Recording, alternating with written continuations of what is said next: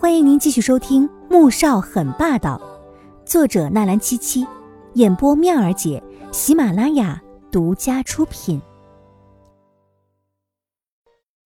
第三百六十集。你放给我！喂！他往后仰去，想要他放过自己，可是男人很快像是追逐猎物一般，又啃咬上来。黄天武看着男人那冰冷的神情，眼底凶狠的叫他感到害怕。这个人不会在这里就把他给那个啥了吧？不行，他还要嫁人呢，而且他当自己是什么了？真是气死他了！所以黄天武想也不想的一口咬了下去。木萧还没想到他会咬自己，而且咬的还这么重，重到他都尝到了一丝血腥味舌尖的疼痛。令他蹙起了眉，也终于松开了他。学会咬人了，不错，还知道反抗了，不会傻傻的让人侵犯。是，是你先对我不轨的，你不能怪我。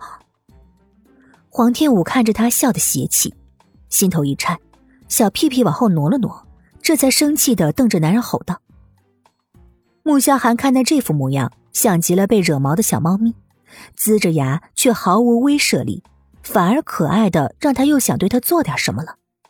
黄小姐，刚才我们就算扯平了吧？我亲了你，你也咬伤了我。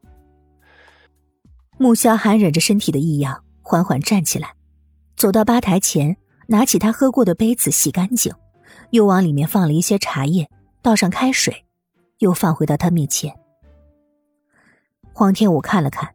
眼底闪过一抹惊讶，这茶叶和他之前喝的那杯是一样的。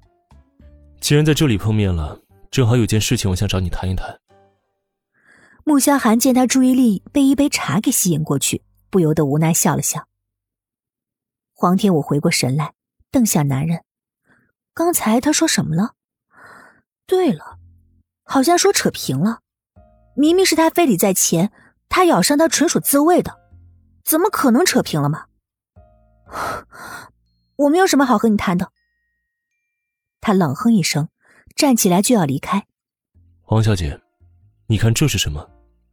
穆萧寒似乎早就知道他会这样，突然扬起手中的玉佩。黄天武转过头，看到玉佩的那一刹那，顿时惊喜的伸手要过来拿，可是男人迅速的收回手，放在手心里轻轻的摩挲着，那动作。轻的像是抚摸恋人一般，不知为何，竟然黄天武莫名的浑身一热，脸也红了。我的玉佩怎么会在你手上？当然是捡到的，我可是花了很多时间和精力才查到玉佩的主人是你。不知黄小姐想怎么感谢我？穆萧寒见他红着脸，一直延伸到了耳根，目光一暗，某处又开始蠢蠢欲动了。嘴角戏谑的扬起了一抹微笑，将玉佩放在唇边吻了吻。黄天武的脸更烫了，他总觉得穆萧寒这个动作是故意的，而且那浪荡至极，真是要死了。他是在勾引他吗？你，你什么意思？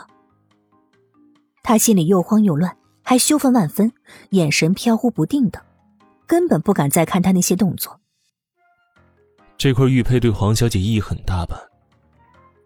他越是害羞逃避，穆萧寒就越是想逗他。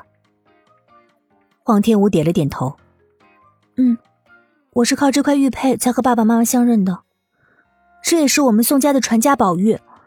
我弄丢之后一直很着急，还让我未婚夫帮忙寻找，没想到会在你的手里。他嘴上虽然这么说，却是在绞尽脑汁想着要怎么样才能拿回来。黄小姐想不想拿回玉佩？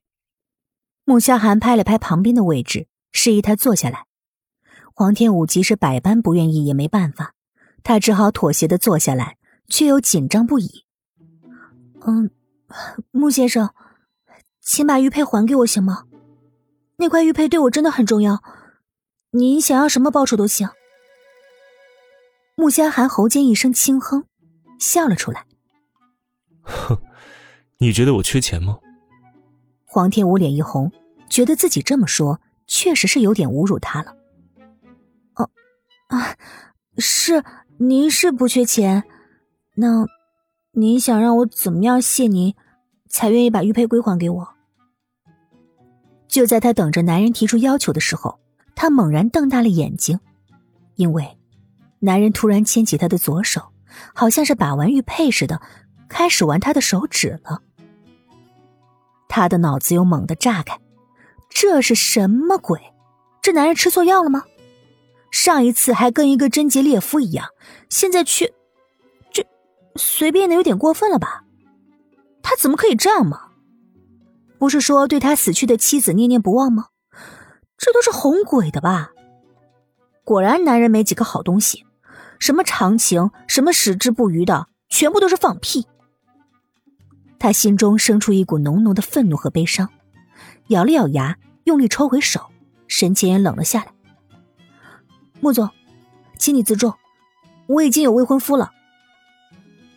要不是为了拿回玉佩，他真的很想把这杯茶泼到这个死男人的脸上去。新的免费书《凤临天下女商》，同样免费，同样好听，剧情超爽，而且已经很肥喽，可以开始宰喽！点击蜜儿姐头像订阅收听《凤临天下女商》。